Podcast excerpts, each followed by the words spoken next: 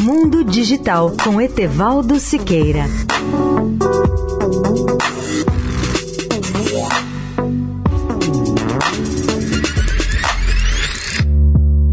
Olá, ouvintes da Eldorado. A Apple lançou um recurso de software para corrigir uma falha de segurança que expunha seus usuários a um spyware. A vulnerabilidade permitia que os hackers implantassem o vírus NASO Group da empresa israelense por meio do iMessage. O problema havia sido descoberto por pesquisadores do Citizen Lab da Universidade de Toronto depois de analisar o iPhone de um ativista saudita que havia sido infectado com spyware desenvolvido pelo grupo NSO.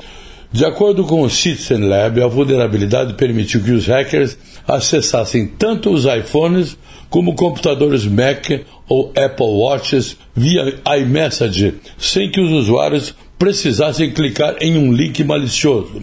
Esse tipo de spyware é conhecido como ataque zero-clique.